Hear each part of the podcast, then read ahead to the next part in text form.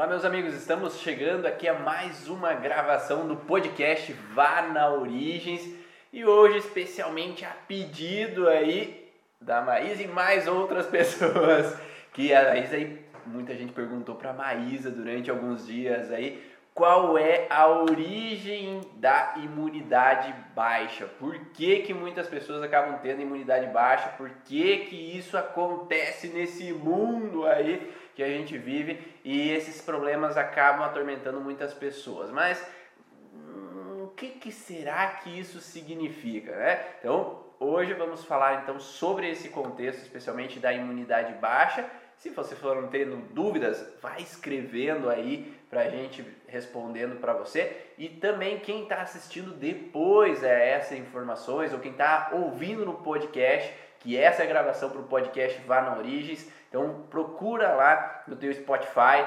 podcast, ou procurando por Ivan Bonaldo ou Ivan Bonaldo Vá na Origem que você vai ouvir os outros podcasts que nós gravamos também sobre outras enfermidades, outros sintomas, sobre a origem emocional do sintoma. Meu nome é Ivan Bonaldo. Eu sou a Maísa.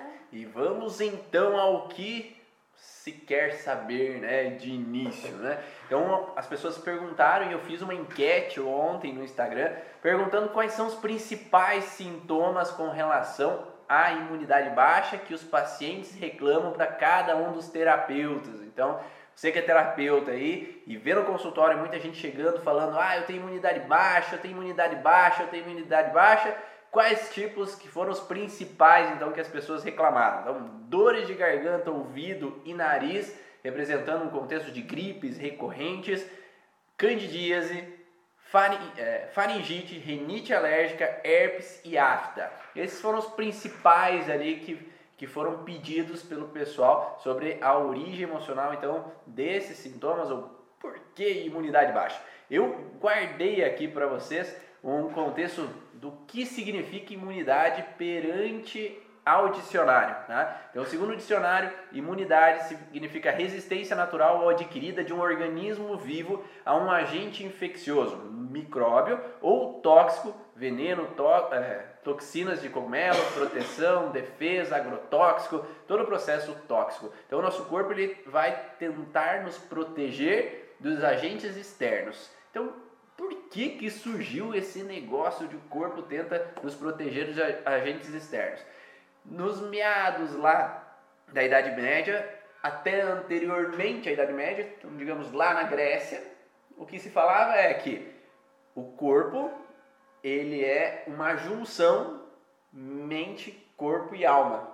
Né? Então todas as enfermidades vinham de uma disjunção ou de uma separação entre mente, corpo e alma. Quando nós cons conseguimos dissociar essas informações, quando não conseguimos linkar corpo e mente, o corpo vai produzir então uma disfunção, vai produzir uma alteração, uma enfermidade. Ou seja, o que, que significa isso? O que, que Hipócrates dizia então?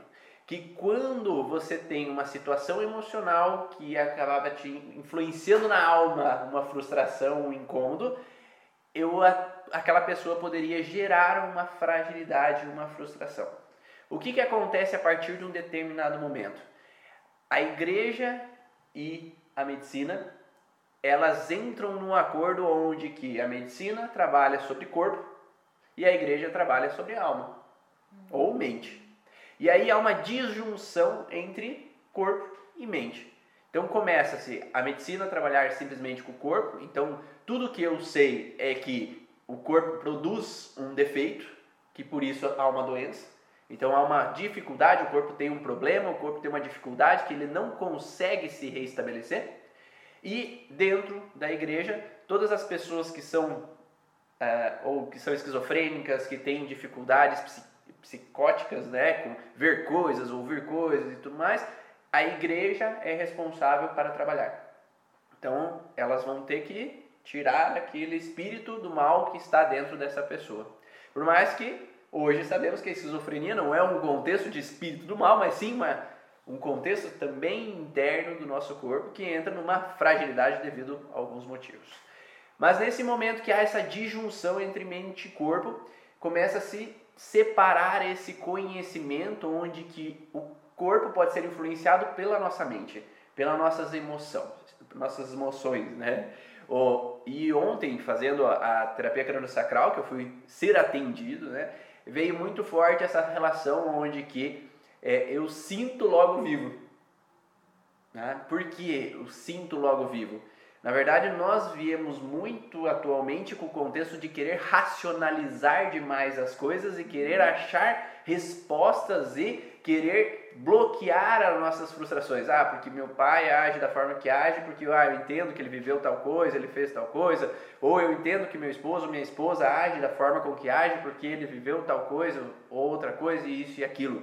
Mas o sentir lá dentro internamente, ele é travado então a gente trava o nosso sentir, a nossa emoção, a nossa frustração, guarda ela sete chaves para que eu viva o ambiente de harmonia. Só que o fato de eu guardar o sentir faz com que eu não possa expressar o sentir, falar, dialogar, expressar o que me incomoda, expressar o que, o que me faz mal, ou desabafar com relação àquelas coisas que estão me incomodando, eu poder é, chorar simplesmente em algum momento, porque o homem não chora, o homem tem que ser forte, ou eu não quero mais chorar na frente das outras pessoas para que elas notem. Então esse contexto do sentir, ele é mascarado. Tá? Uhum. Não sei se você percebe isso nos teus pacientes. Muito, porque é tão difícil, às vezes até mesmo buscando a terapia, eles se abrirem ou não, não quero, não quero chorar. Ou eu já não posso mostrar para nada, para ninguém as minhas fraquezas, né? Então nós viemos de uma criação uhum. muito forte no contexto de nós temos que ser racionais. É. O problema é que nós não somos seres racionais, nós somos emocionais inicialmente. Porque hoje se sabe na neurociência que a emoção ela é muito mais veloz do que a razão. Ou seja, o nosso inconsciente ele funciona a uma velocidade muito maior do que a nosso racional. Uhum. Então, por mais que racionalmente eu queira achar uma solução racional pelas coisas, a minha emoção já foi. Tá? Uhum. Então, por mais que eu queira, alguém brigou comigo, me criticou. Por mais que eu queira não me incomodar com aquilo, se a minha emoção já pegou, já pegou. Então eu posso tentar racionalizar e modificar a percepção, mas se o sentido da emoção é ali o sentimento pegou né, uma informação de incômodo, isso já gravou uma alteração. A né? resposta pode ser até daqui a pouquinho racional, mas o que pegou foi a parte emocional. Primeiro impacto, é. né? Então, é esse sentir, o que eu senti perante a situação. Então, eu me senti como criança abandonado pela minha mãe porque minha mãe trabalhava demais. Eu me senti abandonado pelo meu pai porque meu pai viajava muito para trabalhar. Então, essa relação do sentir naquele momento, por mais que hoje eu seja adulto, naquele momento eu era uma criança. E o sentir daquela criança foi de abandono. O sentir daquela criança foi de não gostar da discussão que ela estava presenciando. O sentir daquela criança foi se incomodar perante ao ser deixado em algum lugar, perante aos coleguinhas do colégio que estão fazendo bullying comigo, perante uma situação onde eu recebi um impacto de um ataque de apanhar ou de ser criticado pelos meus pais. Então esse impacto emocional, esse impacto do sentir, ele entra para aquela pessoa muito mais forte do que o impacto do racionalizado. Uhum. Então por mais que eu tente racionalizar aquela informação, se eu não desabafo, se eu não consigo conversar sobre o assunto, se eu não consigo compreender aquilo que se passou, se eu não consigo modificar aquela percepção naquela situação, isso grava como uma frustração. E continua é. ali, né? E continua ali. Parêntese essa é uma pequena base aí para você entender que a emoção ela é, se sobrepõe à razão, certo? Agora, existe sim sistema imune baixo, né? Então nós estávamos conversando aqui eu e a Maísa, né? mas o que, que, pode ser um sistema imune baixo? Então o que, que é um sistema imune? Vamos lá, de novo. Sistema imune estão relacionados às células que são responsáveis por nosso trabalho do nosso corpo para ele se regenerar, se reestruturar, trabalhar em cima dos tecidos que são ditos como tóxicos para o nosso corpo ou que são incômodos para o nosso corpo para eliminar aqueles tecidos. Então, se eu ingerir um produto tóxico, o corpo vai ter que fagocitar aquela substância, eliminar, ou ser mais reativo àquela substância para eliminar aquela substância. Tá? Ou se tem algo realmente de ruim no meu corpo, então vamos dizer que tem uma, uma, alguma estrutura, alguma coisa ruim no meu corpo que eu preciso eliminar, aquela substância vão ter que trabalhar para eliminar aquele tecido. Então são os neutrófilos, eusófilos, basófilos, fagócitos, monócitos que estão responsáveis por essa estruturação, essa reestruturação do nosso corpo. E eles são derivados da medula óssea. A medula óssea vai produzir essas células, né, esses glóbulos brancos, né, para que eles nos ajudem a nos reestruturar perante as situações. Tá? Então vamos dizer assim, que durante um dia eu passei por várias situações, estresse, incômodos, frustrações, intoxicações, comi muita porcaria nesse dia e durante a noite o meu corpo ele vai tentar se reestruturar para voltar a uma normalidade. Então, durante a noite, o meu sistema imunológico, principalmente mais intensamente, numa fase parasimpático-tônica, ele vai trabalhar mais intensamente para reestruturar os tecidos fragilizados, as células que foram necrosadas ou proliferadas, todo o processo que houve de destruição dos tecidos, eles vão se regenerar. Então imagine você fazer academia, tu vai fazer academia, academia, academia, daí você tem uma lesão muscular, porque a academia quando você puxa um peso maior do que a tua capacidade ali momentânea, tu vai romper fibras e essas fibras vão se reestruturar. Mas como que elas vão se reestruturar? Então vai haver uma inflamação local, onde vai ser o sangue vai levar essas células ali que eu falei anteriormente, porque elas são produzidas lá na medula óssea, mas elas são liberadas para os vasos sanguíneos e ao serem liberadas para os vasos sanguíneos, elas são disponibilizadas nos locais onde há necessidade de reestruturação de um tecido.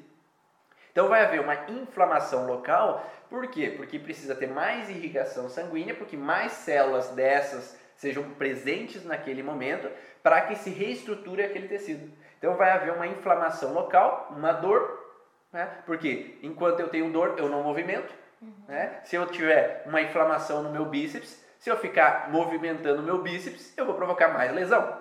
Então é melhor eu imobilizar, então vai ter uma dor para imobilizar, um edema para imobilizar, uhum. para evitar que eu fique mexendo demais aquele músculo para haver uma reestruturação daquele tecido. Então, geralmente numa fase parasimpático-tônica há essa reestruturação. E a fase parasimpático-tônica é um cansaço.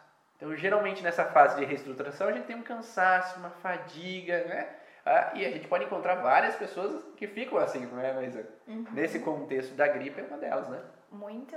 E a gente não sabe, não sabe até que ponto para cada um é uma forma de, de sintoma, mas que a gente existe essa fase de recuperação para todo mundo e meio que em todo o processo, né, Ivan, a gente encontra. Então a, a parte da imunidade, essa questão de eu eu ter primeiro uma imunidade baixa para depois eu ter um sintoma faz muito sentido. Sim. E, e como que a gente pode, talvez, ter uma imunidade baixa? Talvez se o cérebro entende que o período da noite é o período de reestruturação dos tecidos, se a gente não dorme direito, o corpo não vai ter a capacidade de reestruturar da forma ideal alguns tecidos. Uhum. Então, vai nos deixar com uma propensão, uma fragilidade perante a situações do dia a dia. Uhum. Ou se eu não tenho uma boa alimentação, né? Porque se eu acabo às vezes comendo só coisa ruim, fast food, comendo muita coisas realmente que é, são é, industrializadas com bastante toxinas no nosso corpo, ele vai estar sempre funcionando para eliminar toxinas. Né? Uhum. Então esse processo vai ser um desgaste a mais para o corpo, ou uma desidratação, uma não alimentação, né? tudo isso pode às vezes desequilibrar o nosso corpo e deixar uma propensão a uma fragilidade. Ou se eu tenho uma, um ataque químico muito forte, então por exemplo, se eu tenho uma quimioterapia? Eu posso talvez ter um ataque tão forte com relação a um químico que pode alterar o funcionamento das minhas células que são ditas da imunidade. Uhum. Então essas células vão ter um processo de degeneração, de alteração, mas tóxico. Né? Uhum. Então, por isso que, segundo as leis biológicas, o Hammer coloca que as leis biológicas não são atribuídas a tecidos ou conflitos relacionados a toxinas, a traumas físicos, a doenças é, que venham do transgeracional, né? porque o Hammer não conhecia alguns detalhes nesse sentido. Né? Mas, agora vamos falar mais claramente. Existe a possibilidade de ter uma baixa de imunidade com relação então a esses fatores que nós falamos. Tá? Uhum. Mas vocês já pararam para pensar o seguinte? Por mais que algumas pessoas vivam um contexto de baixa de imunidade, ou mesmo, vamos falar assim, uma pessoa vai fazer quimioterapia, Uhum. né? E essa pessoa que vai fazer quimioterapia, umas têm dor de garganta, outras têm aftas, outras têm problema na bexiga, outras têm queda de cabelo, outras têm outros sintomas. Mas se a imunidade está baixa por causa do químico, não teria que ter o mesmo sintoma? Ou no corpo todo, por exemplo, né? Pois está na, no nosso sistema sanguíneo. Então, o que, que a gente pode fazer essa diferença, Ivan? O que, que a gente o que, que a gente observa em cada paciente de uma forma, ou até mesmo, né, você falou da quimioterapia, queda de cabelo. Onde é que está o, o sentido biológico disso daí, né? Então há um detalhe principal que muitas vezes nós não olhamos quando nós paramos para pensar assim de imunidade baixa. né? As pessoas que falam que têm imunidade baixa, geralmente quando elas chegam no consultório eu fico com ponto de interrogação. tá? Porque para mim, na verdade, não é imunidade baixa. tá? Exatamente o contrário. Não sei se vocês perceberam o que eu falei. Tá? os órgãos ou os tecidos responsáveis pela imunidade, eles vão facilitar um processo inflamatório para regenerar o tecido e voltar à normalidade. Então, se há uma inflamação, uma faringite que já pediram, se eu tenho uma febre, uma gripe, se eu tenho uma candidíase, se eu tenho uma herpes, se eu tenho uma afta, na verdade não é baixa de imunidade, é o contrário, porque o corpo está entrando numa fase de reparação do tecido, numa fase pós-estresse. Então surge nesse momento uma parte inflamatória e essa fase inflamatória é o contrário do que dizem que baixa a imunidade. É na verdade a alta da imunidade, porque lá naquele lugar todas essas células sanguíneas estão presentes para reestruturar aquele tecido. Só que já pararam para pensar que é muito mais fácil dizer que você tem baixa de imunidade, o teu paciente tem baixa de imunidade, do que explicar a causa daquele sintoma dele? Tá? Então, ah, eu tô com gripe recorrente. Ah, por que que é isso? Imunidade. Se a pessoa não sabe explicar, não é mais fácil para o terapeuta dizer, ah, é imunidade baixa. Tá? Tem como você dizer que não? Não, porque como que tu vai avaliar você mesmo que a tua imunidade está baixa ou não?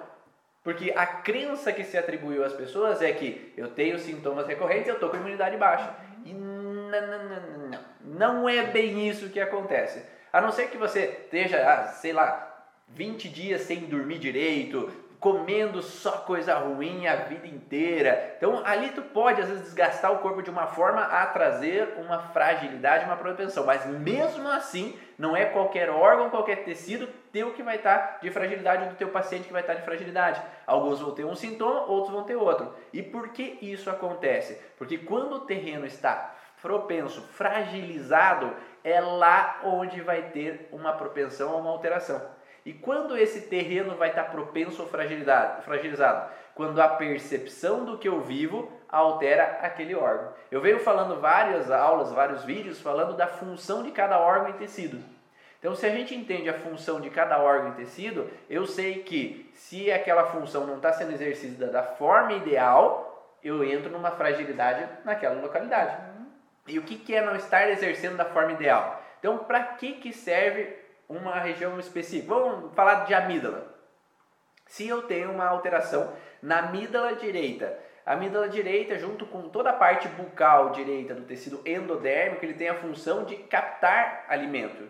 Então, o que, que eu vou fazer? Vai produzir saliva, toda essa região lateral direita das glândulas salivares, ou a amígdala vai identificar se aquele alimento é bom ou não para que eu possa engolir aquele alimento. Então, eu quero captar aquele alimento. E você já deve ter ouvido eu falar do contexto assim: se eu estou com uma comida na boca, eu vou produzir mais saliva para que eu possa engolir aquele alimento. Mas se eu imagino aquela comida, também eu produzo saliva. né? Então, ah, eu estou passando na frente de um restaurante e eu senti o cheiro daquele alimento que eu adoro tanto.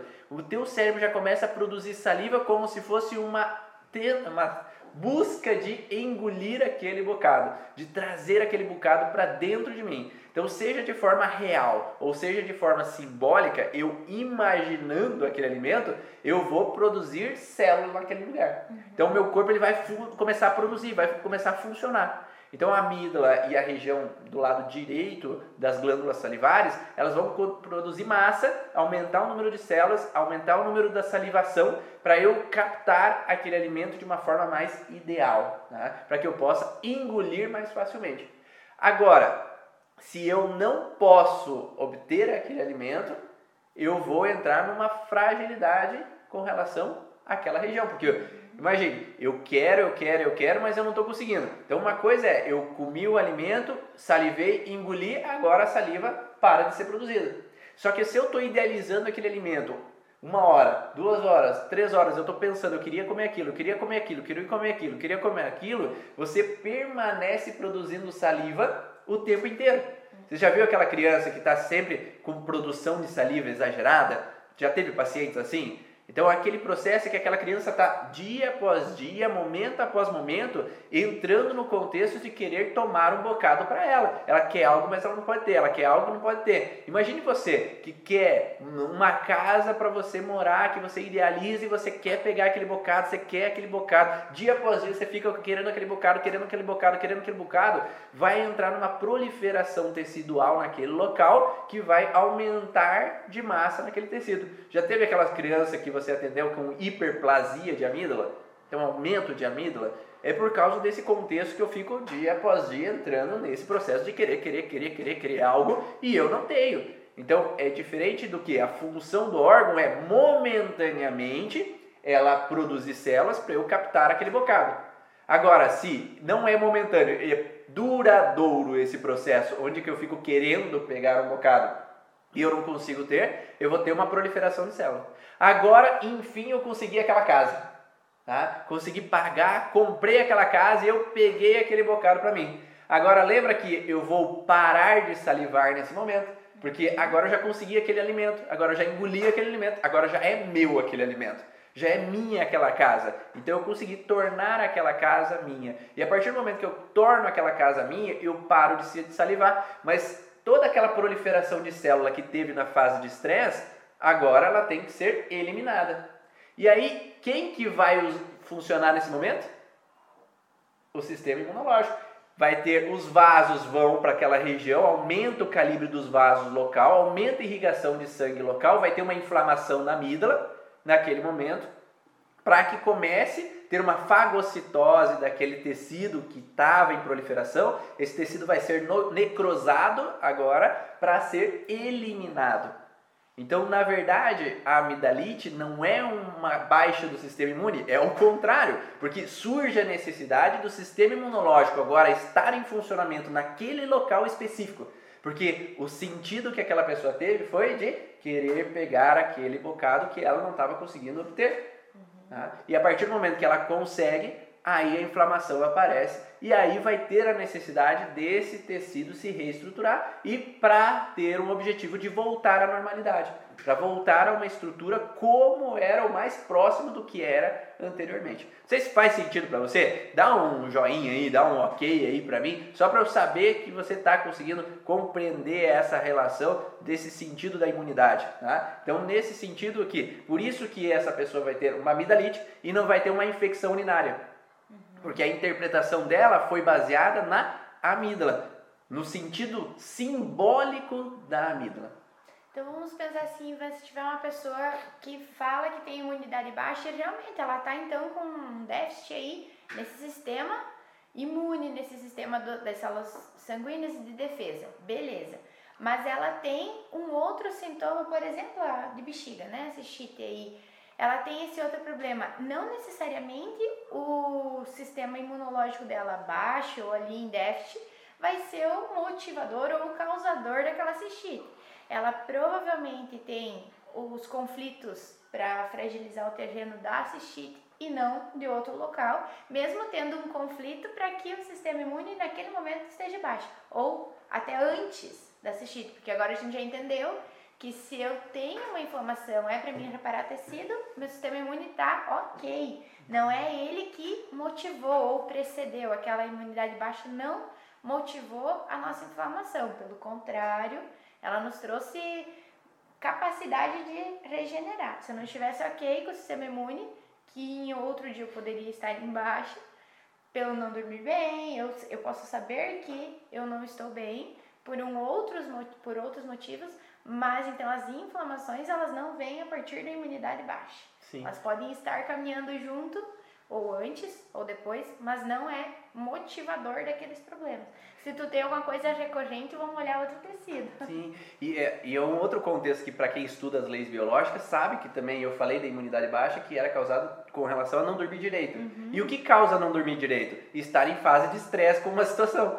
Então, enquanto eu estou em fase de estresse com alguma situação, eu tenho uma sensação de cabeça pensante para tentar resolver aquilo que está acontecendo. Então, eu não vou conseguir dormir direito, né? Uhum. Só que isso pode ser uma justificativa para falarem que, ah, tu tá com imunidade baixa, por isso que tu teve um sintoma depois. Mas não, porque quando eu, enfim, conseguir resolver aquela situação. Então, vamos ali para a pergunta que fizeram. Renite, sinusite. Qual é o contexto da renite, sinusite? Para que, que serve o nariz? A função do nariz é farejar, certo? É sentir cheiros.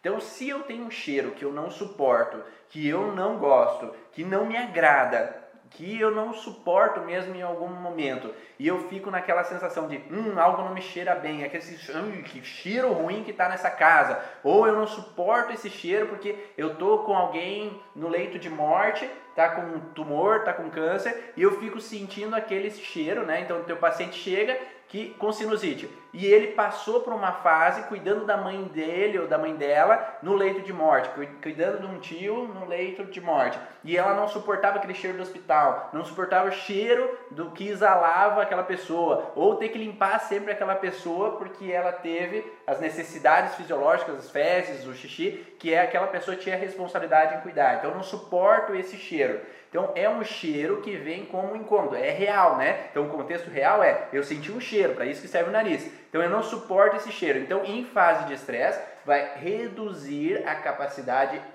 de cheirar, de cheirar para que eu não sinta esse cheiro. Então, vocês não perceberam já que quando você fica muito tempo num lugar onde que ah, eu cheguei e sinto o cheiro ruim. Então, dizer, lá em casa, quando eu chego, eu sinto o cheiro da, da cadela lá, que a minha esposa comprou lá para meus filhos. Oi, esposa, tudo bem?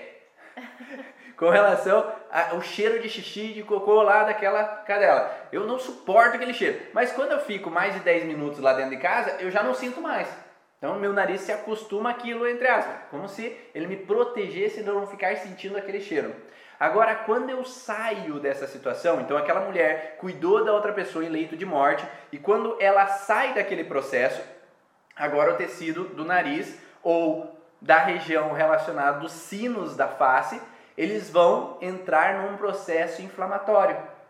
Para que ele possa agora reestruturar aquele tecido que estava sendo necrosado na fase ativa de estresse, tá? para que ele possa voltar à funcionalidade dele.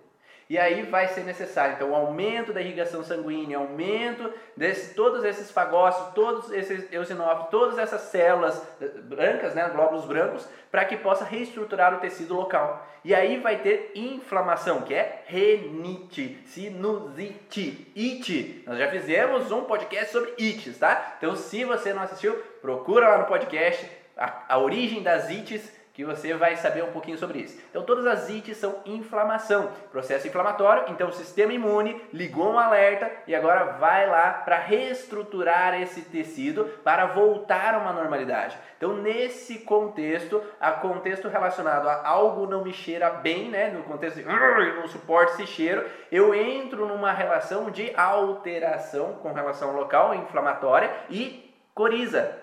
É, então vai ter uma coriza, um tecido nos sinos que é uma proliferação então de células que agora está reestruturando para ser eliminado esse tecido em excesso. Então esse contexto relacionado à parte imunológica vai estar funcionando então a parte imunológica, porque o corpo vai estar tentando se reestabelecer. E ao ele se reestabelecer, ele vai produzir muco e esse muco para eliminar aquele tecido que foi alterado em fase de estresse. Então por isso que vai surgir nesse momento o contexto então do processo de rinite. Só que, ah, mas eu tenho rinite recorrente. Por que, que eu tenho rinite recorrente? Porque eu volte e estou vivendo essa mesma situação de novo. Então existe uma pessoa que ah, está doente, eu vou lá cuidar de outra pessoa que está doente. Daqui a pouco eu vou cuidar de outra pessoa que está doente. Então, cada vez que eu saio desse estresse, eu tendo a voltar a uma inflamação naquela localidade. Então, a Fran ali perguntou: ah, mas eu achei que vias aéreas tinha a ver com medo? Depende muito tecido por tecido, tá? Então, com relação a nariz no tecido ectodérmico, ele tem a relação de algo não me cheira bem, eu não suporto esse cheiro, eu não não aguento cheirar isso daqui. Pode ser uma mulher que sentiu o cheiro do perfume da amante do esposo e não, não gostou daquele cheiro. Hum, esse cheiro me suspeita algo, né? Mas pode ser uma situação simplesmente de um cheiro ruim. Eu não suporto o cheiro do, do cigarro do meu esposo, eu não suporto o cheiro de bebida que ele chega em casa ou da minha esposa. Né? Ou o contexto, sim, simbólico. O contexto simbólico é se algo não me cheira bem, pode ser algo não me cheira bem de preocupação então, hum, alguma coisa não está me cheirando bem, minha mãe está estranha, minha mãe está reclamando, meu pai está bravo, meu... tem um perigo que pode acontecer. Então, uma criança que entra num contexto recorrente de sentir um alerta de que tem sempre uma situação no ambiente que não cheira bem, simbolicamente, entra numa relação de ter renites recorrentes. Então, o pai chega sempre irritado, briga com a mãe. Uhum. Então, enquanto eu estou no alerta, eu não tenho sintoma. Agora, quando o pai e a mãe voltam a ficar bem, tá tudo bem, tá tudo tranquilo, eu relaxo e agora sistema imunológico ativa por aquela localidade, aumenta a irrigação sanguínea, entra no processo de reestruturação para agora produzir então uma reestruturação do tecido, eliminar o tecido em excesso através do, da mu, do muco, né? para que daí reestruture aquela região, aquela fragilidade. E assim então volte à normalidade aquele tecido. Só que se daqui cinco dias o pai volta a brigar com a mãe, eu vou estar sempre no processo. Então não é imunidade baixa, é situação que fica acontecendo dia após dia, frequentemente a pessoa fica vivendo aquela situação. Então, é, na verdade, ao contrário, enquanto a pessoa está entrando na relação de situação, liga o alerta, mas quando eu saio, o sistema imunológico vai lá para ajudar, para reestruturar aquele tecido e voltar a uma normalidade. Tá? Então, eu acredito que esteja mudando a cabeça de vocês, porque Hoje, até hoje, eu acho que muitos de vocês acreditavam que esse sistema imunológico, ele tá, quando eu tenho uma doença, é porque ele não está funcionando direito. E não, ao contrário.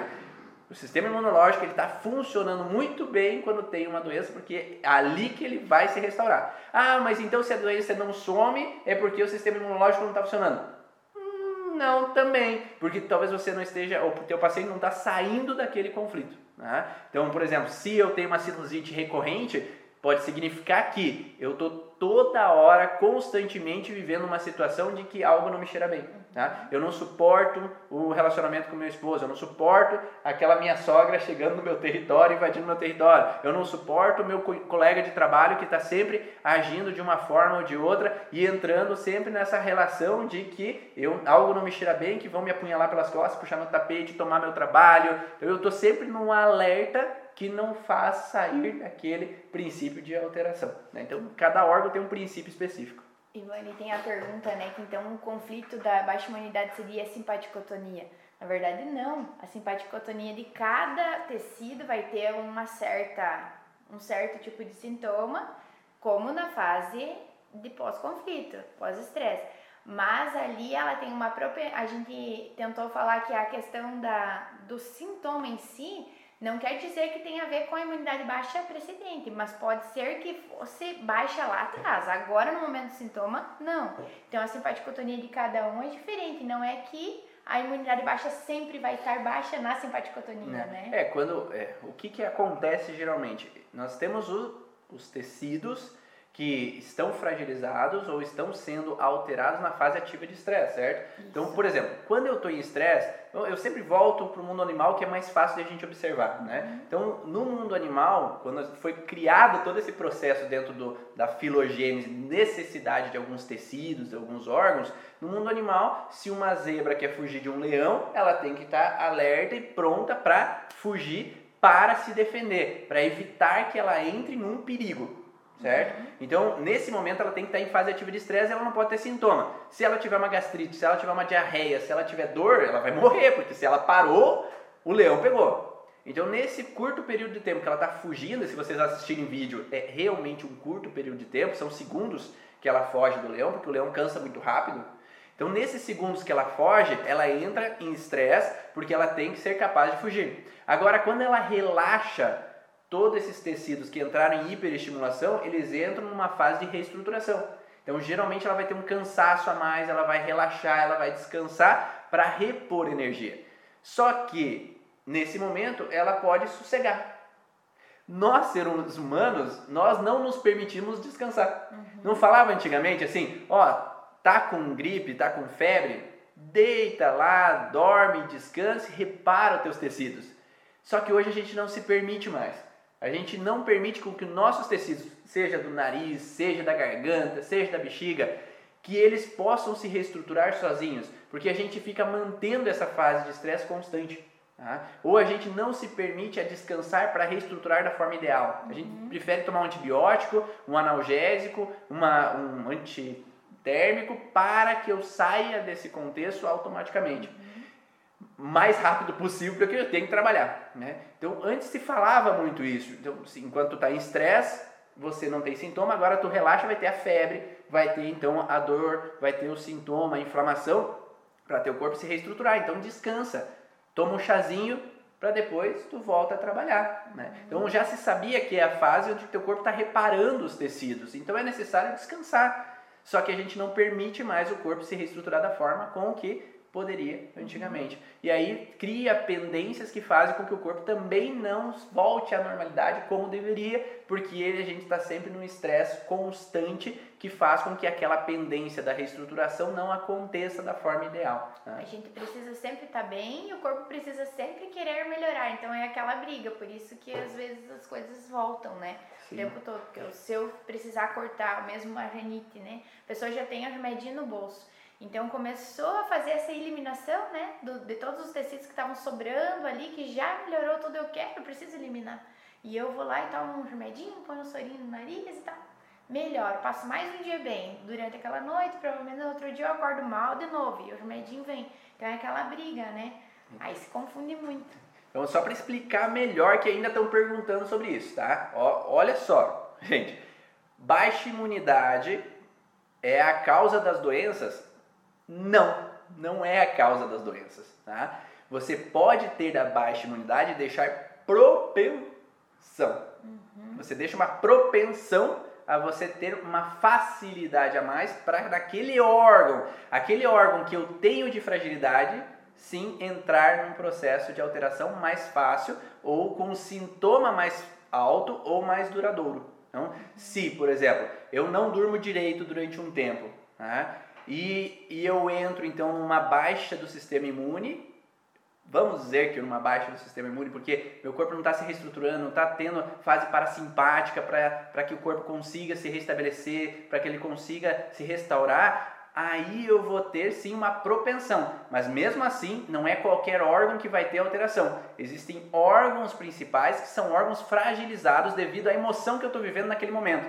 Então, se eu estou vivendo uma emoção com relação a uma situação de tensão no trabalho, onde que eu senti que o meu colega de trabalho tomou o meu lugar e esse colega de trabalho tomou meu lugar e agora eu estou sem território, eu estou sem trabalho, eu estou sem meu território profissional, eu tenho uma sensação de perder meu espaço, uhum. perder meu território. E isso pode desencadear uma fragilidade em bexiga, porque a bexiga é o demarcador de território.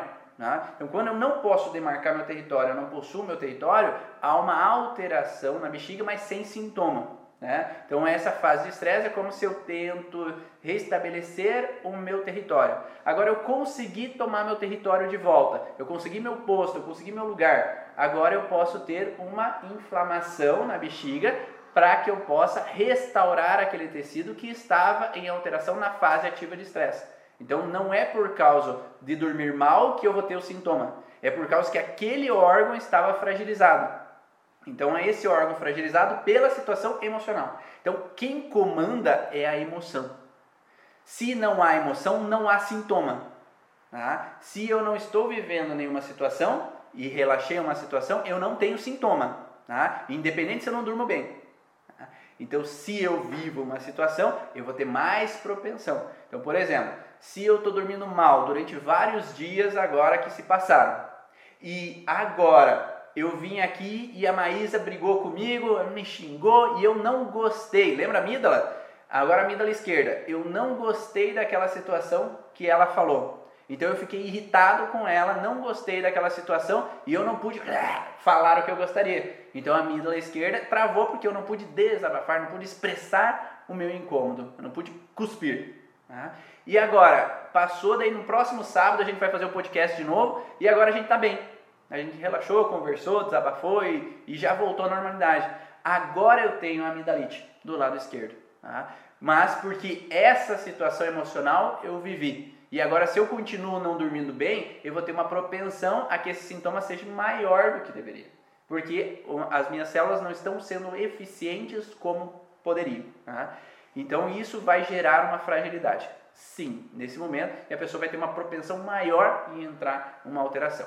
Mas quem produz então as células relacionadas à imunidade? São a medula, né? E temos também um contexto com relação à parte dos linfócitos, né? Os linfócitos então, seriam a relação também da, das glândulas linfáticas, também poderiam estar alteradas também. Então, os linfócitos e as glândulas é, linfáticas também poderiam alterar. Então, que, que tipo de situações fragilizam essas regiões específicas? Essas regiões elas estão relacionadas especificamente a conflitos de autodesvalorização de si. Então, um contexto onde que eu me sinto numa desvalorização profunda. Então, os meus pais é, me rejeitam e me desvalorizam profundamente. E aí eu me sinto uma grande desvalorização profunda sobre uma situação que eu acabo alterando a produção dos glóbulos brancos. Nesse momento que eu estou em fase ativa de estresse. Então, não é qualquer órgão, qualquer tecido. Tá? A imunidade vai baixar prioritariamente, os glóbulos brancos vão baixar prioritariamente quando há alteração na medula óssea e que tem o seu conflito específico, que foi esse que o Ivan falou. Não é qualquer conflito, é ali, sabe? É um conflito de autodesvalorização profunda. Se a gente for falar então sobre imunidade, a imunidade são as células de defesa, defesa. do nosso corpo que estão lá no, no nosso na medula, o conflito, né, de medula e de linfócitos, no caso do, do sistema linfático. Então, aí que separa as coisas, né, Ivan? Você tem um conflito para ter imunidade baixa, ele está ligado só a isso. Sim. Então, só você que... não tem imunidade baixa por causa das, das outras inflamações. Só que não. não quer dizer que também, você tendo esse conflito, vai ter qualquer um desses sintomas. Porque às vezes a pessoa não tem alteração ali com relação aos glóbulos, só que não, não fez avaliação nenhuma, não fez exame de sangue nenhum, e às vezes se deduz que está com imunidade baixa com relação a eu ter faringite frequente, eu ter é, alteração na bexiga frequente, eu ter rinite frequente. Então, uma coisa não tem nada a ver com outra. Então, eu tenho que ter o conflito relacionado ao nariz para ter a rinite. Eu tenho que ter o conflito relacionado à amígdala para ter a amidalite. Eu tenho que ter o conflito relacionado à bexiga para ter a, as infecções de bexiga. Eu tenho que ter o conflito com relação à cândida ou com relação à parte do útero, da mucosa do útero ou da glândula de Bartolini para ter a alteração. Então que fique claro para vocês que não é porque eu tenho imunidade baixa que vai aparecer qualquer sintoma. Né? Eu tenho que ter sim a fragilidade naquele órgão, naquele tecido específico, senão não há alteração naquele órgão tecido. Até mesmo porque muitas das nossas inflamações do dia a dia não tem, é, eu não tenho imunidade baixa e hoje eu acordei com aftas. Talvez porque o Ivan aceitou falar sobre imunidade, que faz tempo que eu tô pedindo. Então, assim, eu não tenho imunidade baixa. Eu sei que eu não estou com imunidade baixa, eu não sei também porque não fiz exame para saber. Mas eu não me considero com imunidade baixa porque não é sempre que eu tenho. Então, assim, eu não posso dizer que então, ah, ontem, essa semana, baixou minha imunidade, ou porque mudou o clima, ou porque isso, porque aquilo, por isso eu tive imunidade, a, as aftas. Eu preciso olhar para o contexto e tecido que a afta tem, para mim olhar e melhorar disso. A imunidade baixa, ela pode às vezes estar junto por um, dois conflitos que eu estou vivendo ao mesmo tempo. Então, eu tenho um, um conflito de autodesvalorização, para mim ter a diminuição das células de defesa do meu corpo, e eu tenho um problema, então, em dificuldade de, de engolir aquilo ou conseguir, enfim, agora eu tenho esse, esse sintoma. Então, eu tenho a imunidade boa para mim trazer essas actas nesse momento. Mas eu posso ter dois conflitos em separado nesse sentido da imunidade, quando às vezes o exame nunca dá bom, né, Ivan? Também tem uhum. isso. Às vezes a pessoa diz meu exame nunca tá bom, meu exame nunca tá bom, as células estão sempre ali no limite para baixo. Então pode ser que você tenha, mas vamos olhar para o teu conflito de autodesvalorização, tendência é isso melhorar e não ter mais nada a ver, nunca teve, com outras, outras infecções que apareçam. E esse é um princípio da leucemia, né? Uma, uma criança, um adulto que tem leucemia, conflitos de glóbulos brancos vão estar diretamente alterados na fase de estresse com relação a uma situação baixando e depois na fase pós-estresse também tendo algumas disfunções e alterações. Né? Uhum. Então, sim, quando a gente vai olhar, então esse contexto de pedir o exame, tem alteração realmente dessas células de glóbulos baixos, não altos, né? Porque se está alto é porque está funcionando. O corpo está trabalhando em função de restaurar o funcionamento desse sintoma, dessa alteração, desse órgão específico que estava em disfunção em um determinado momento. Então, por isso que é importante entender esse contexto para entender que o que, que eu posso ter vivido um pouco antes, que agora eu relaxei e trouxe esse sintoma que eu estou tendo agora. Então, por isso que é interessante entender essa relação, para que você não fique só no, ah, não, tá bom, eu estou com imunidade baixa, então vou tomar um remédio tá? para que você possa compreender o porquê que está tendo essa alteração. E quando o paciente tem os sintomas que é recorrente, ah, eu tenho amidalites recorrentes, eu tenho faringites recorrentes, a gente vai olhar para o que ele está vivendo recorrentemente no conflito. Então, como eu falei anteriormente, se uma criança tem rinite recorrente, se ela tem amidalite recorrente, se ela tem bronquite recorrente, olha qual é o conflito que ela não está saindo. Dia após dia está acontecendo de novo aquela situação. Ela está sempre no alerta porque a mãe está sempre estressada, ela está sempre no alerta porque o pai está triste, ou o pai está depressivo, ou está sempre alerta porque as situações estão acontecendo recorrentemente ali na vida dela. Então, esse sentido de que ela tem que estar tá alerta, ela tem que estar tá pronta, dependendo do órgão. Então, por isso que é, é interessante saber órgão por órgão, qual é a origem de cada um dos órgãos do nosso corpo, porque cada órgão dá um sentido, ele tem uma emoção específica vinculada a cada órgão. Por isso que no curso Origens a gente fala sobre cada órgão, cada tecido. Né? Então agora, dia 23 de abril, vai ter o curso Origens aqui em Pato Branco. Então nós vamos falar sobre cada órgão, cada tecido, para entender. Esse órgão tem relação com isso, aquele órgão tem relação com aquilo, para que eu entenda o porquê que o que eu vivi anteriormente afetou esse órgão, deixou uma propensão a eu ter uma disfunção nesse órgão específico. E agora entendendo isso, se você vai no médico e o médico fala, ah, teu filho tá, o paciente fala, ah, teu filho está com imunidade baixa, porque isso que ele está com febre recorrente, por isso que ele está com renite recorrente, você já fica com a pulga atrás da orelha, porque não é febre baixa, não é o contexto de estar com imunidade ou febres recorrentes, ele não fez exame para ver se está com imunidade baixa. É uma dedução quando eu suponho algo, uhum. mas não quer dizer que é isso. Tá? Então você olhe para o que, que está acontecendo recorrentemente na família ou na escola, que essa criança está revivendo situações, você como terapeuta, olhe para o que, que essa criança possa estar revivendo no sentido daquele órgão específico. A faringite ela tem o mesmo padrão parecido com relação à amígdala, de pegar um bocado ou cuspir um bocado. Então, se eu não conseguir pegar um bocado que eu queria, vamos dizer que aquela criança tem um videogame que a mãe e o pai deu para ele, para ele ficar jogando, o celular para ele ficar jogando. Agora, é, por algo que ele fez, tiram dele aquele, aquele brinquedo. Então, é uma sensação que me arrancaram de mim o que é meu, me tomaram e eu não posso tomar de volta para mim aquilo que é meu. Então essa sensação que me tomaram sem eu poder confrontar numa injustiça, às vezes eu não aceitei, eu achei que o pai fez errado, ou a forma com que agiu foi errado, isso pode depois que ele relaxa, ele restabelece aquilo que é dele, ter uma faringite, né, numa representação daquela frustração que ele viveu. Então essas situações recorrentes, ou quando eu não posso falar, expressar o que eu gostaria, às vezes poderia atingir também, segundo Flechet, esse contexto da faringe também. Então nesse contexto de não poder expressar minha necessidade. Então, cala a boca, piá, não serve para nada. Ou eu, eu falo, fique quieto aí na aula, né, professora? Manda aquelas crianças ficarem quietas.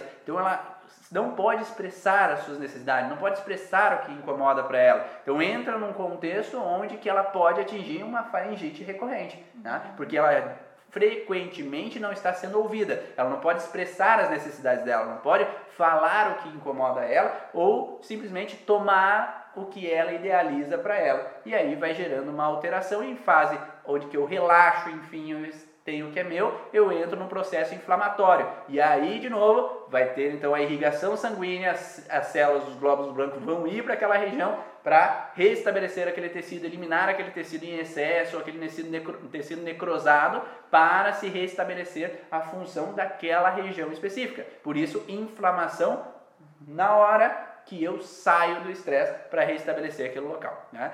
Ah, perguntaram também com relação a herpes, então, né, Maísa? Mas o que, que poderia ser a herpes, pessoal? Tá dando para entender aí?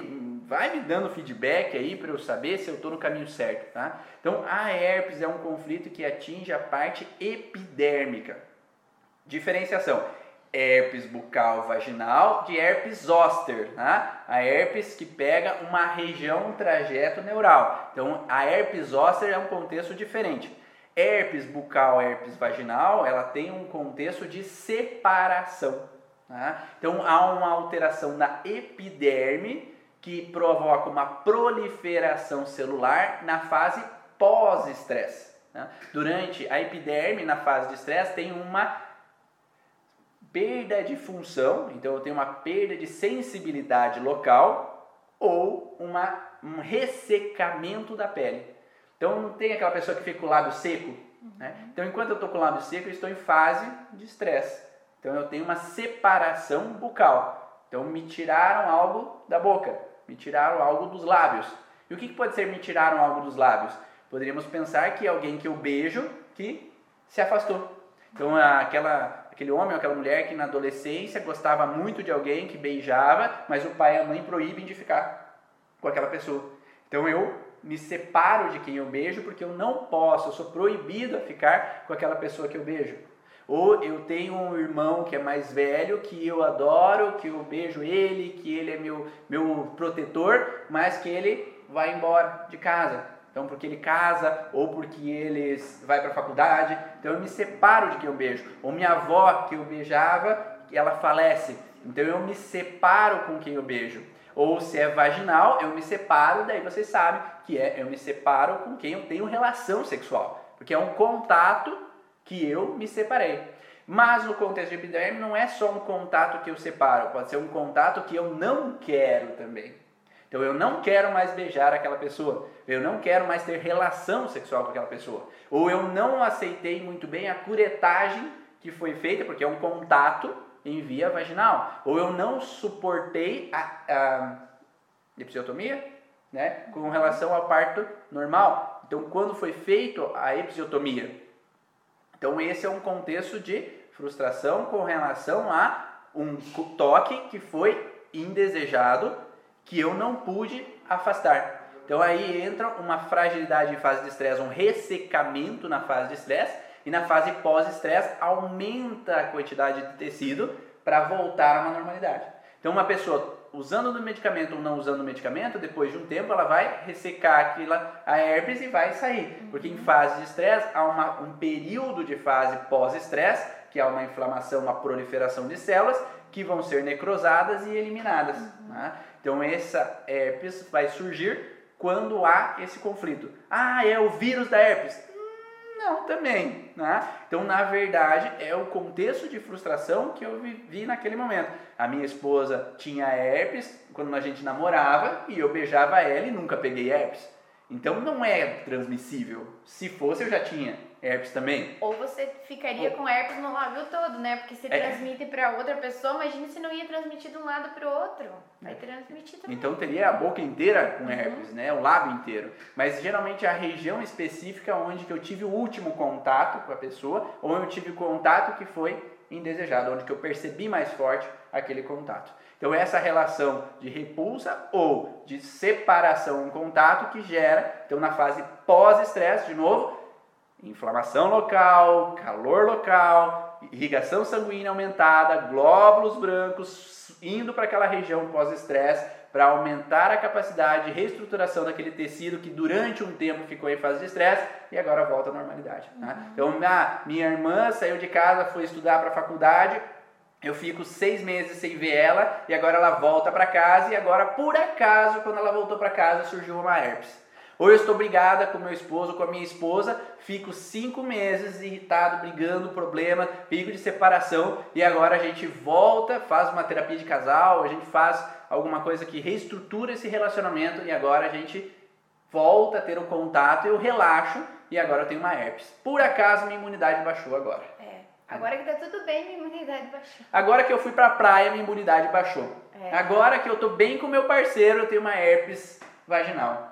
Né? É porque agora sim ele é meu de novo. Agora sim eu pude restabelecer aquele contato, né? Então esse contexto de restabelecimento, onde eu saio daquele estresse, é o que surge então esse contexto relacionado a herpes local. Me perguntaram também sobre, ah, o fungo na unha do dedão do pé qual é o contexto de, desse processo, né? Então, não é imunidade baixa também, senão pegaria todos os dedos do teu pé, pegaria teu corpo inteiro, pegaria as unhas da mão e... Né? Então, o contexto é que há uma frustração específica àquela região específica, certo? Aquela unha daquele pé. direto, direcionado se especificamente. For fora, se for dentro, tem sempre aquele tecido, tem que ter uma fragilidade específica, não é quando a gente olha para a imunidade que está então em todo o nosso sistema sanguíneo, não tem como olhar e dizer que a, a imunidade está baixa só naquele dedo, ou só naquela amígdala, só naquela, naquela faringite, só naquele ouvido direito. Então é, é diferente, é um outro contexto. Se eu olhar para o contexto, de novo, né, o conflito biológico do, da baixa imunidade ou do sistema imunológico, a gente vai olhar para todo o nosso sistema imune, que está nas células sanguíneas. Então, todo o nosso corpo tem um déficit naquele momento. Só que nem sempre é visualizado, até porque é um momento de fase ativa, não vai ter sintoma, só se você for fazer o exame. E na hora que você for fazer o exame, pelo teu sintoma, teus leucócitos vão estar tá lá em cima. Ótimo, você tem capacidade de se recuperar sozinho. E a gente vai lá e combate, porque o leucócito está muito alto, eu, te, eu preciso problema. de antibiótico. E aqui a gente está falando que o problema é quando as células estão baixas. Então, é no baixo que eu deveria estar me preocupando ou fazendo alguma coisa para que eu chegasse num nível bom. A partir do momento que está alto, eu vou lá e trato, porque eu tenho uma infecção. Hoje, agora, então, vocês todos entendem que se há uma infecção, há uma inflamação, é porque nosso sistema imune está bom e ele está levando aquelas células para o local onde tem um conflito realmente precisando de reparação, um tecido precisando de reparação. Então não é o contrário, a gente está falando tudo, tudo o contrário, é tudo o contrário. Então vamos responder essa questão do dedão do pé ali, né? É, a pergunta que fizeram também é: o curso Origens é para todas as pessoas? É para profissionais da área da saúde e para terapeutas que trabalham em auxiliar outras pessoas a melhorarem os seus sintomas, tá? Então eu não abro para todos os públicos, mas sim para terapeutas ou profissionais da área da saúde. Com relação ao contexto relacionado à unha do pé, então sempre fungos eles vão estar relacionados ao contexto vinculado a tecidos endodérmicos ou mesodérmicos antigos. Não é qualquer tecido que vai apresentar fungos. Na verdade, hoje se sabe que fungos e bactérias já estão dentro do nosso corpo, só eles proliferam na fase, pós, na fase ativa de estresse, estão ativos na fase pós-estresse. Então, eles, eles estão ativados baseados ao nosso estresse específico. Então, eles não vão proliferar em qualquer bactéria por acaso. Então, vão proliferar bactérias do estômago enquanto eu estou vivendo uma situação relacionada a uma contrariedade indigesta ou algo que eu não estou digerindo muito bem. Então, aquelas bactérias específicas vão proliferar os vírus relacionados à alteração nasal, eles vão proliferar com relação ao estresse vinculado à parte nasal. As bactérias da bexiga vão proliferar comparado ao padrão de conflito relacionado à bexiga especificamente. Então, por que que qual, não é qualquer bactéria que vai proliferar a qualquer momento? São as bactérias relacionadas àquele órgão específico, aquele tecido nós estamos vivendo em simbiose com os, os micro-organismos. Então, na verdade, os micro-organismos estão dentro da gente ou nós estamos dentro dos micro-organismos, porque hoje se sabe que existem mais micro-organismos no nosso corpo do que células. Então, por isso que matar todos esses micro-organismos não é nada bom. Antibiótico direto não é nada bom porque você está matando quem te ajuda, quem te salva. Tá? Então, os micro-organismos estão ali para te ajudar. Quando nós falamos de unha do pé com fungos, nós temos uma relação vinculado a um contexto de perda de proteção, um ataque à integridade. Tá? Se nós pensarmos no, no hálux, que é o dedão do pé, né? Para que, que serve o hálux? O hálux serve para dar um impulso para eu tomar uma direção. Então, quando eu me sinto atacado em um determinado lugar, me sinto desprotegido em um determinado lugar, eu não posso sair daquele lugar e ir embora, eu entro numa fragilidade com relação àquele dedo específico. Tá? E aí eu posso ter uma relação que eu não posso me arrancar daquele lugar, eu não posso sair daquele lugar. Tá? Vamos dar uma pausa aqui porque o Instagram está terminando, então eu vou, cance... vou cortar o Instagram e vou abrir de novo o Instagram para vocês continuarem assistindo, tá bom? Então aguarde ali acessa lá de novo no Instagram, tá bom?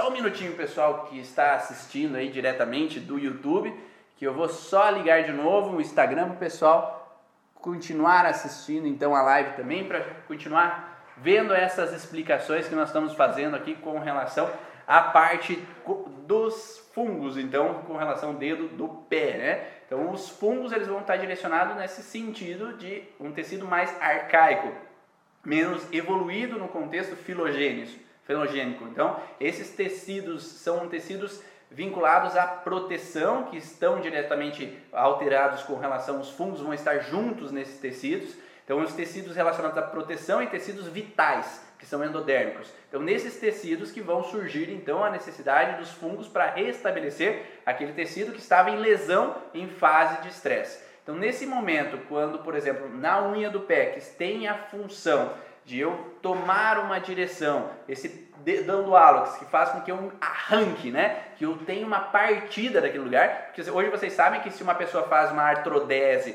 no dedão do pé, ela tem dificuldade em dar o passo.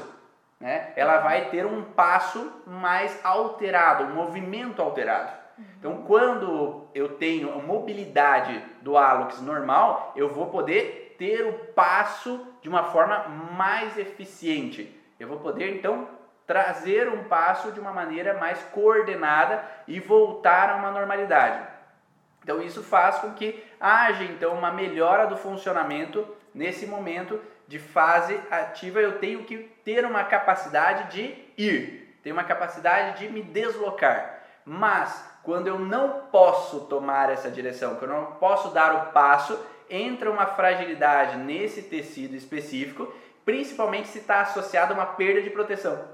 Então, se eu me sinto desprotegido em um determinado lugar, eu não posso partir dali, eu entro numa fragilidade local que vai gerar uma disfunção, que é quando eu relaxo, entro então essa parte de fungos para restabelecer aquele tecido que estava alterado na fase de estresse. Então, por isso que vai haver alguns contextos de alteração quando eu vivencio um conflito e quando eu saio do conflito, há de novo então essa propensão a ter uma disfunção local no, na unha do pé, por exemplo. Né?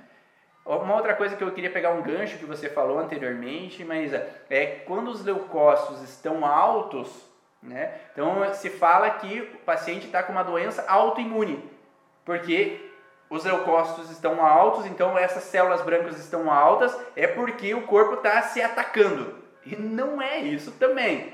Então, quando há um leucócito alto, quando células brancas estão altas, é porque ela está tentando restabelecer um tecido que está num processo de alteração. Tá? Então, eu passei pela fase de estresse, Agora eu saí da fase de estresse, entrei na fase inflamatória. Surgiu a necessidade de aumentar a irrigação, produzir mais as células sanguíneas para que se restabeleça aquele tecido de uma maneira mais ideal. Só que se a pessoa não sai dessa fase, ela fica recorrentemente vivendo essa fase Vai no estresse, sai do estresse. Então, ah, eu tenho meu marido, ele me trai, agora a gente está bem, daqui a cinco, cinco dias eu fico encucada que ele está no WhatsApp ali falando com outra mulher, daí eu relaxo. Daí dali a pouco eu tenho de novo uma situação de estresse com ele e volto. Então essa situação, idas e vindas desse contexto de estresse, eu acabo mantendo o padrão de estar com alteração hipersimpático-tônica e parasimpático-tônica e hiperparasimpático-tônica. Então, nessa fase de pós-estresse, aumenta-se os leucócitos para reestruturar aquele tecido, inflamação. Tá? E nesse momento inflamatório, a tendência aqui, quando você vai fazer um exame de sangue, vai ter aumento dos leucócitos para que ele possa restabelecer aquela região. Tá? Só que, se o paciente não sai disso, o que, que vai ser dito? Que é uma doença autoimune porque o corpo está produzindo isso. E certa forma é porque a mente está produzindo isso, porque você não, o paciente não está saindo daquele processo. Então, pacientes com lúpus, fibromialgia, pacientes com alterações ditas autoimunes, você sempre vai olhar para um conflito que ele não está saindo.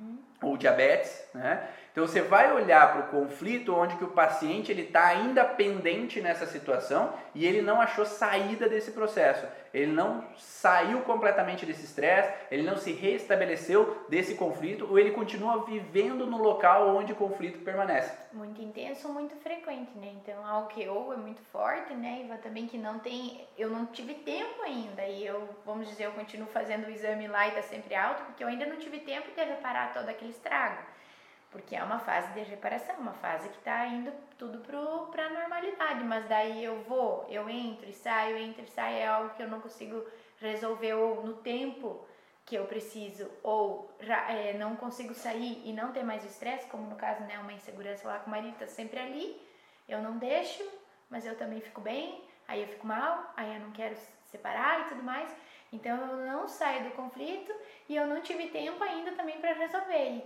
Nesse tempo eu fico fazendo exames e está sempre alto, sempre alto, ou eu estou né, com inflamações recorrentes, dores recorrentes, autoimune. E na verdade o corpo tentando uma super proteção o tempo Sim. todo.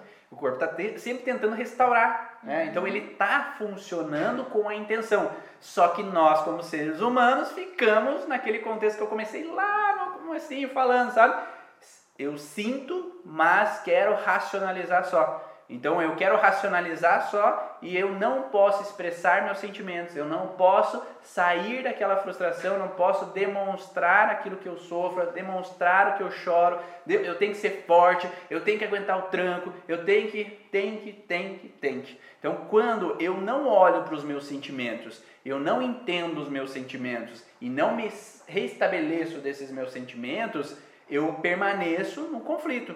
E enquanto eu permaneço no conflito, o teu corpo vai produzir o que for necessário para te restabelecer. Ou fazer você parar de vez do conflito, né? fazendo você parar desse combate, ou ele vai fazer com que cada vez que tu relaxe um pouquinho que seja entre um processo inflamatório, entre uma um objetivo de restabelecer aquele tecido, para que daí o teu corpo ele tende a se restaurar em partes. Tá? Mas se você continua, o teu paciente continua vivendo aquela situação, ele não vai sair do conflito. É como é, lá quando a gente tem aula com o Afonso Salgado, né? Ele sempre fala que quando o aquário está sujo, não adianta você tirar o peixinho, lavar o peixe e colocar ele de volta no aquário, porque ele vai sujar de novo. Então você tem que melhorar aquele ambiente, aquela pessoa tem que entender que aquele ambiente ele não está adequado, aquele ambiente está tendo problemas, ele tem que mudar a percepção sobre aquele ambiente, ele tem que mudar a forma de se relacionar com aquele ambiente para que ele deixe de se sujar de novo, uhum. para que daí ele não tenha os sintomas. Mas enquanto ele quer continuar fazendo a mesma coisa, agir da mesma forma, se frustrar da mesma forma, mas não modificar a forma de ser, o sintoma vai continuar. Tem alguma dúvida mais aí? Então, as aftas, né, Marisa? Temos as aftas também para olhar e a candidíase. Então, as aftas, nós temos dois tecidos específicos. Nós temos o tecido endodérmico, que pega a submucosa bucal, né? e o tecido ectodérmico, que pega a mucosa bucal. No tecido endodérmico, ele tem a mesma conotação, porque pega ali um pouco também na região superior a parte das glândulas palatinas, que servem também para é, produzir secreção, produzir saliva, mas também na região submucosa bucal, no contexto de pegar um bocado ou cuspir um bocado. Então é uma região mais proximal da boca, onde que eu não consegui estabelecer algo para mim ou cuspir algo. Geralmente essas aftas vão ser mais internas. Né? O que, que é mais interno? Você tem a mucosa e a submucosa é um pouco para dentro, internamente. Então, geralmente, quando há uma proliferação celular na mucosa, na submucosa, ela não vai ser tão aparente porque tem a mucosa por baixo e não vai demonstrar tanto. Mas na fase pós-estresse tem um edema que vai ter um aumento daquela região e uma inflamação, que pode provocar dor quando eu relaxo a situação de não ser capaz de pegar ou cuspir um bocado. Agora tem a região da mucosa, que é ectodérmica, que tem relação com separação, é epidérmico. É um contexto de separação com contato, ou não pude ter um contato ou eu não gostei de um contato. Então, vamos dizer que eu coloquei na boca algo que eu vi como ruim, estava estragado. Como se eu quisesse cuspir aquele bocado. Então, o local de contato que eu tive na boca é como se o cérebro entendesse que aquele local eu tenho que restabelecer porque é um contato que não foi legal, é um contato indesejado. Ou queimou minha boca, né? Então eu coloquei uma coisa quente e tive um contato indesejado, um contato ruim. Então aquele local da boca vai produzir células para reestruturar aquele tecido que foi queimado em um determinado Quando momento. a gente morde, né, e às vezes dá aquela mordida sem querer, no outro dia tem uma afta, né? Diz, ah, porque eu mordi. É realmente por, pelo fato da agressão, aquilo que eu não gostei, o tecido vai regenerar. Aquele contato indesejado, né, que dor. doeu, né, e eu acabo tendo proliferação celular, né, no pós-estresse. Mas quando há algo simbólico também. Então Uhum. eu não pude falar uma coisa que aquela pessoa estava na ponta da língua e uma afta na ponta da língua. É. Então eu estava na ponta da língua para falar, mas eu não pude falar. Eu queria ter expressado aquele nojo, aquela, aquela repugnância, a atitude da pessoa, então eu não pude, eu não posso me permitir soltar aquilo da minha boca. Eu não posso permitir falar aquelas palavras. E aí eu posso ter sim uma fragilidade com relação a aftas em algum momento. Tá? Ou eu queria ter o contato com algo que eu idealizo, mas eu não posso ter o contato com algo ou com alguém. Né? Então eu não posso estabelecer aquele contato. Agora a cândida ela tem diferentes regiões, né? Vocês sabem que criança pode ter candidíase bucal, que é o sapinho, né? Pode ter contexto vaginal ou no pênis uma relação, mas principalmente uma alteração que muitas mulheres chegam frequentemente na clínica falando de baixa imunidade porque deu cândida. Ah, porque eu fui pra praia ou porque eu fui pra piscina, fiquei com o biquíni molhado e tive cândida. Também não, né? Então há um contexto vinculado a um conflito específico local. tá? E quando eu relaxo, eu venho ter o sintoma. Então por isso que algumas mulheres têm cândida quando relaxam na situação. Seja porque vão pra praia e agora tá tudo bem no casamento. tá? Então a gente viveu momentos bons. tá? Porque durante o ano a gente estava no estresse, trabalho, trabalho, trabalho, estresse, briga, discussão, blá blá blá. E agora a gente pode relaxar e só curtir o momento. E aí aparece então a cândida. A cândida pode ser um contexto uterino, da mucosa uterina, que então na fase pós-estresse aparece então um processo inflamatório, vai surgir a cândida, tecido endodérmico, fungos. Lembrando de novo, né? Nós falamos do dedo, tecido endodérmico ou mesoderma antigo. Então na unha mesoderma antigo. Agora, na região de vagina, na região na vagina não, né? Porque a vagina geralmente é ectodérmico o tecido, mas do útero, da mucosa do útero, tem uma região relacionada a um tecido que é endodérmico. E esse tecido endodérmico vai ter o fungo na fase pós-estresse, que é a fase então inflamatória de reestruturação daquele tecido. Só que aquela estrutura do, do, endoder, do endométrio que vai entrar na cândida, ele vai liberar muco e pode ter um corrimento que pode vir vaginal. E esse corrimento, se avaliado, pode dar a entender que tem uma candidíase vaginal.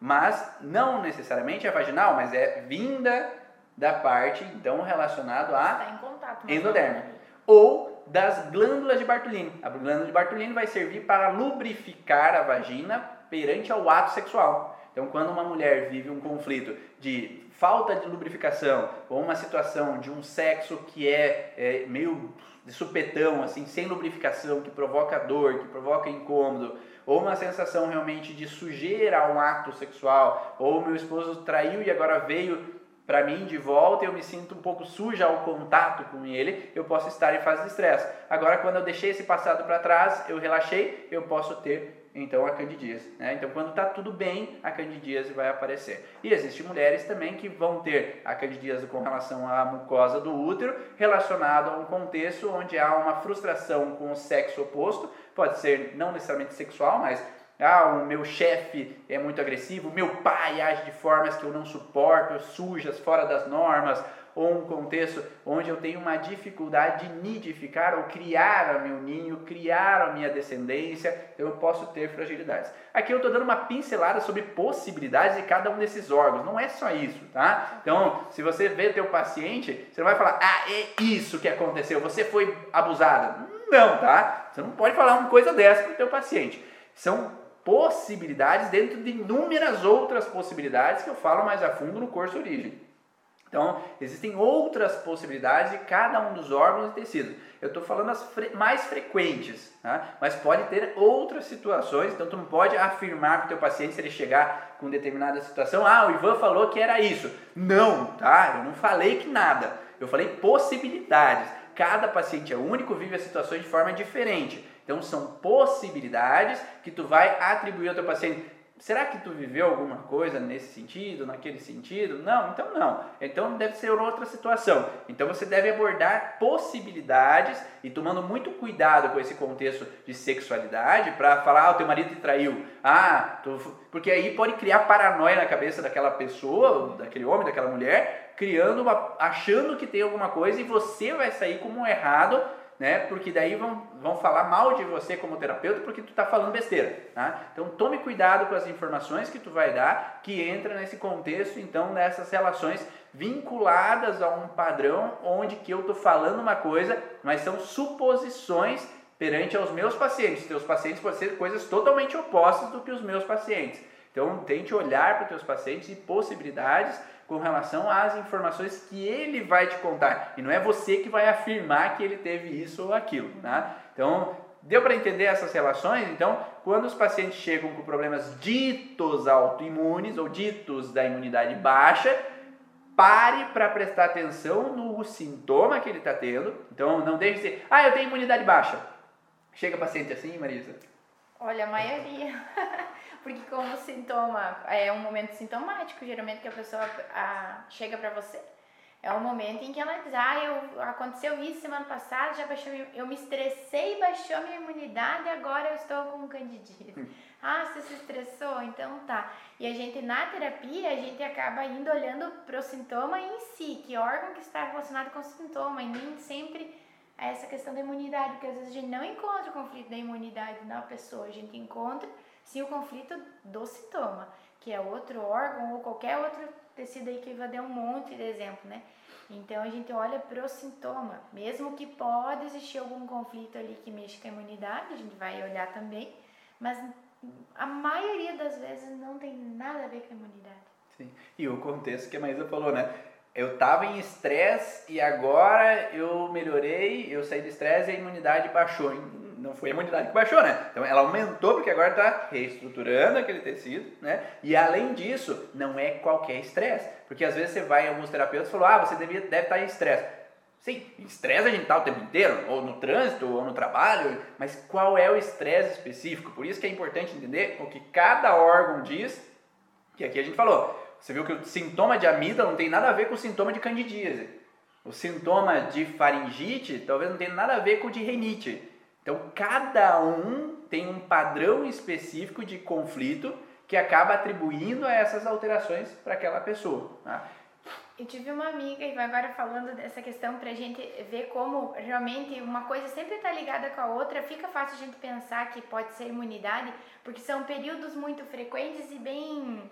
Para nós hoje fica muito claro, né? Muito marcados. Eu tinha uma amiga na faculdade que ela tinha. Ela era imunidade baixa também que ela tinha. Porque toda menstruação ela tinha candidíase. Se toda menstruação ela tinha candidíase, é porque ela relaxava porque ela estava menstruada de um conflito relacionado com a candidíase. E ela tentando tratar a imunidade, tomando fitoterápico e não, porque eu vou fazer tudo natural para me aumentar minha imunidade, vitamina C, todo ia lá fazer exame para melhorar aquilo e pomada para melhorar a candidíase e melhorando a imunidade, porque toda menstruação, ela estando menstruada, ela não estava grávida, ela reparava um dos conflitos dela anteriores. Sim. Ou né, transgeracional, porque naquela época não Sim. sei o que foi que acontecia. Mas hoje eu olho que realmente muitas coisas ficam fáceis da gente olhar eu devo ter um problema, porque toda vez que isso acontece, eu tenho isso. E a pessoa olha dessa forma que é muito cultural, né? Dizer e, e mesmo ela trabalhando na imunidade, não quer dizer que o sintoma melhoraria. Não. Porque ela está sempre reativando o processo. A e... próxima menstruação ela estava de novo daquele jeito. E ela estava fazendo tratamento para imunidade. Sim. Então, é algo Então, que... enquanto o terreno não modifica, enquanto aquela relação de percepção não modifica, vai sempre voltar. Uhum. E se a gente falar de candidíase na menstruação, pode ser um contexto de um aborto, por exemplo, espontâneo, medo de engravidar, né? Que quando eu relaxo eu entro numa fragilidade, mas a gente sabe que é, quando a gente relaxa a gente tem um sintoma, porque para aquela mulher menstruar seria uma, um relaxar. Então, como a Maísa falou, se eu menstruo quer dizer que eu não estou grávida, eu relaxo. Mas também acontece de situações onde que mulheres às vezes podem ter visto uma primeira relação sexual que sangrou como incômoda, que foi, ah, não deveria ter feito isso, foi antes do casamento, foi sujo, foi errado, como um processo de frustração. E o cérebro entende que cada vez que eu sangro é como se eu reativasse aquela frustração. E daí não é porque eu sangro que eu estou vivendo de novo aquela situação. Uhum. Daí o cérebro entra num processo de saída do estresse, porque o trilho do conflito, para quem sabe um pouco das leis biológicas, o trilho do conflito é tudo que me relembra aquilo que aconteceu. Então, se eu sangrei na hora do sexo da primeira vez, e me foi frustrante, o, o, sangue me representa uma leitura daquela vivência que eu tive. Então, cada vez que eu sangro de novo, eu relembro inconscientemente, não que eu lembre do ato, mas inconscientemente volta a lembrança e a partir dali tem uma candidíase. Ou se na história da família houve algo. Eu tive também meninas que é, caíram um tombo de, de, de bunda né, no chão e houve um sangramento. E ela teve medo por aquele sangramento que teve na região vaginal. E daí cada vez que é, sangrava de novo, o cérebro entendia que ela estava vivendo aquele perigo de novo. Uhum. Então ela entrava de novo numa frustração, com uma reativação daquele padrão. Então isso pode acontecer também. Então são possibilidades. Só para finalizar, a herpes zoster tem um contexto duplo, que é um contexto de epiderme e da derme, um contexto de contato indesejado junto com atentado à integridade ou perda de proteção com relação àquela pessoa que eu tenho contato ou que eu perdi o contato. Então tem essa associação dupla e vai depender do local onde é que tem. Se é na virilha, se é no rosto, se é na região relacionada às costelas, vai depender do local de contato que eu tive que eu entrei naquela frustração ou que eu não queria ter aquele contato ou me senti agredido naquela região especificamente. Então tem um processo de duplo conflito associado e muitas vezes canais coletores do rim associado para promover aquelas bolhas de água que podem ter naquela região. Tá? Então, são possibilidades que podem ser observadas. Então, também não é imunidade baixa. Se fosse imunidade baixa, o corpo inteiro entraria num padrão de alteração. E por que naquela região específica? Né? Por que, que na unha especificamente? Por que na amígdala especificamente? Por que na afta naquele lugar especificamente? Então, nada é por acaso, não é padrão específico de imunidade baixa, senão a imunidade estaria no corpo inteiro e eu teria todos os sintomas possíveis no corpo inteiro e não especificamente um sintoma. Espero que vocês tenham gostado de todas essas informações aí. Parabéns por ter ficado aí até o final dessa aula, desse vídeo, desse áudio aí no podcast. Essa foi a gravação do podcast Vá na Origens. Tem mais informações nos podcasts anteriores. Vai lá no Spotify Procura por Vá na Origem e acesse todos os outros áudios da academia, viajando, indo para o trabalho. Todo momento que você pode então adquirir mais conhecimento, está tudo gravado. Quem pediu de fibromialgia, procura no YouTube, tem Dores por todo o corpo.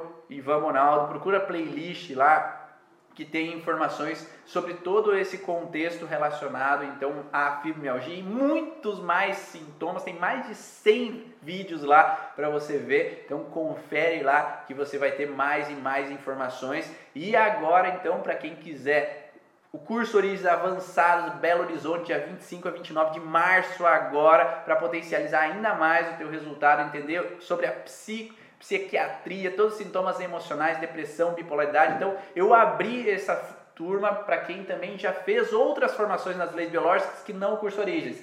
Então, quem já fez outras técnicas relacionadas às leis biológicas e quer se aprofundar, quer buscar psiquiatria, o transgeracional, os ciclos de repetição de traumas, Vamos lá comigo lá dia 25 agora em BH, em Belo Horizonte. Estou esperando por você. Manda mensagem para mim no Instagram ou em outra rede social qualquer que eu vou te falar tudo que vai ter dentro desse curso Origens. Em abril a Maísa vai estar comigo no curso Origens profissional aqui em Pato Branco, onde vamos falar sobre sintomas físicos do corpo. Então, se você quer aprender mais, você é terapeuta, você é profissional da área da saúde, quer aprender um pouco mais sobre os sintomas físicos, cada um desses sintomas que eu falei, para você não ficar nessa bajulação do teu paciente que a imunidade baixa causa o sintoma dele, então vem com a gente para aprender um pouquinho mais sobre cada um desses sintomas, para entender o que cada sintoma traz para o teu paciente. Um grande abraço, Meu nome é Ivan Ronaldo E eu sou a. E vemos vocês na próxima aula. Tchau!